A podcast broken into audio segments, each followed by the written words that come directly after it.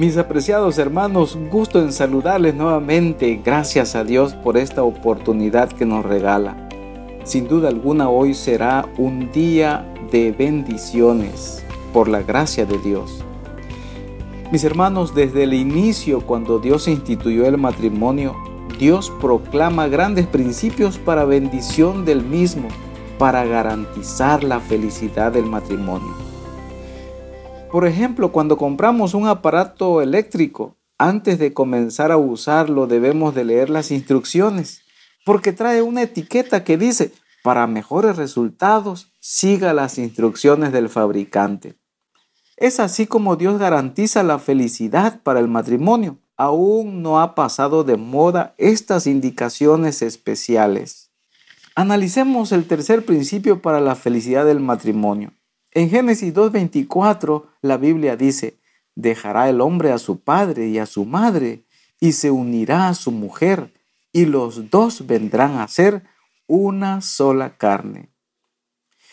Mis hermanos, aquí encontramos el tercer principio para la felicidad del matrimonio y ese principio se llama separación. Sí, así lo declara la Biblia. Dejará el hombre a su padre y a su madre. Qué doloroso es, ¿verdad? Sin embargo, todo es para bien. Aquí notamos que en la primera ceremonia matrimonial celebrada en la tierra, el creador del matrimonio asentó el prototipo divino y dio las características detalladas que garantizarían un matrimonio feliz. El primer punto es dejar. Cuando una pareja se casa, adquiere una responsabilidad mutua. Tal vez por 25 años o más ese joven fue dependiente emocionalmente de su padre o de su madre. Ahora deben dejar esa dependencia emocional de sus padres. Esto no siempre es fácil, sobre todo en situaciones en que la nueva pareja debe vivir temporalmente bajo el mismo techo que los padres. Sin embargo, los padres deben hacer todo lo posible por dejar a la pareja hacer su propia vida, tener su privacidad y no intervenir en sus decisiones. Encontramos maravillosos consejos a través de la sierva del Señor, la hermana Elena de Huay.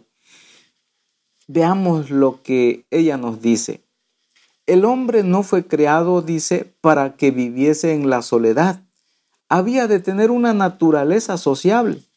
Sin compañía, las bellas escenas y las encantadoras ocupaciones del Edén no hubiesen podido proporcionarle perfecta felicidad. Aún la comunión con los ángeles no hubiese podido satisfacer su deseo de simpatía y compañía no existía nadie de la misma naturaleza y forma a quien amar y de quien ser amado. Dios mismo dio a Adán una compañera, le proveyó de una ayuda idónea para él, alguien que realmente le correspondía, una persona digna y apropiada para ser su compañera, y que podría hacer una sola cosa con él, en amor y simpatía. Eva fue creada de una costilla tomada del costado de Adán. Este hecho significa que ella no debía dominarlo como cabeza, ni tampoco debía ser humillada y hollada bajo sus plantas como un ser inferior, sino que más bien debía estar a su lado como su igual para ser amada y protegida por él, siendo parte del hombre, hueso de sus huesos y carne de su carne era ella su segundo yo y quedaba en evidencia la unión íntima y afectuosa que debía existir en esta relación. Por tanto, ninguno aborreció jamás a su propia carne, antes la sustenta. Por tanto, dejará el hombre a su padre y a su madre, y se allegará a su mujer, y serán una sola carne. Efesios 5:29. Dios celebró la primera boda, de manera que la institución del matrimonio tiene como su autor al Creador del universo.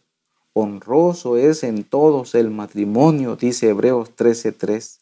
fue una de las primeras dádivas de Dios al hombre y es una de las dos instituciones que después de la caída llevó a Adán consigo al salir del paraíso. Mis hermanos, cuando se reconocen y obedecen los principios divinos en esta materia, el matrimonio es una bendición. Dejará el hombre a su padre y a su madre y se unirá a su mujer y serán una sola carne. Mis hermanos, muchos matrimonios aún no cortan el cordón umbilical, aún todavía quieren depender de papá y de mamá. Y es un grave error. La Biblia menciona de este principio para que el matrimonio pueda tomarlo en cuenta y pueda ser feliz. No debemos dudar de las indicaciones de Dios. Ahora la compañera ideal para su felicidad de ambos es la esposa y el esposo. Los padres tuvieron su tiempo y como padres debemos de estar felices al saber que el hijo y la hija son felices en su matrimonio. Debemos de aconsejarles cuando ellos lo necesiten. Sin embargo, ya no es igual. No debemos de influir en sus decisiones. Los problemas lo deben de resolver entre ellos mismos. Ahora van a visitar a los padres en acuerdo mutuo me ha tocado conversar con matrimonios donde la esposa se va a casa por un mes, dos meses, tres y hasta seis meses. Es un largo periodo. El matrimonio sufre, el esposo y la esposa sufren y tienen consecuencias dolorosas. Lo mejor es ir juntos y regresar juntos para evitar rupturas matrimoniales. O si van solo o sola, es importante ponerse de acuerdo.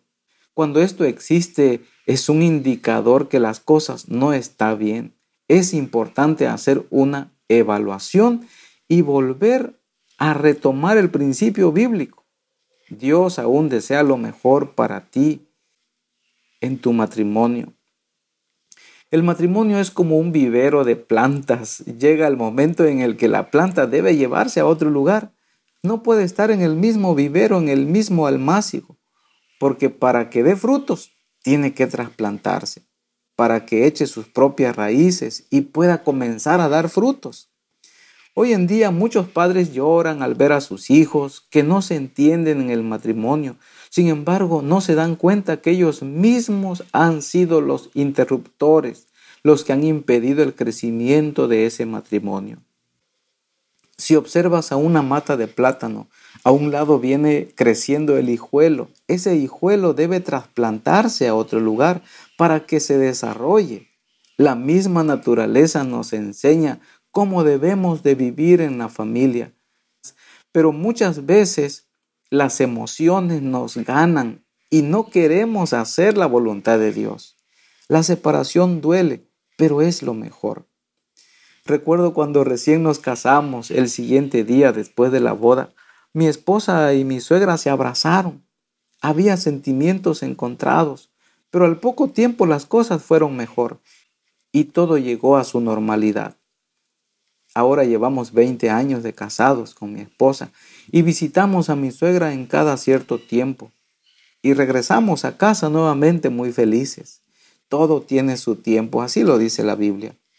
De igual manera, con mi esposa nos ponemos de acuerdo para visitar a mis padres. Hay momentos especiales donde, en acuerdo con la pareja, se puede realizar, por ejemplo, en momentos de enfermedad.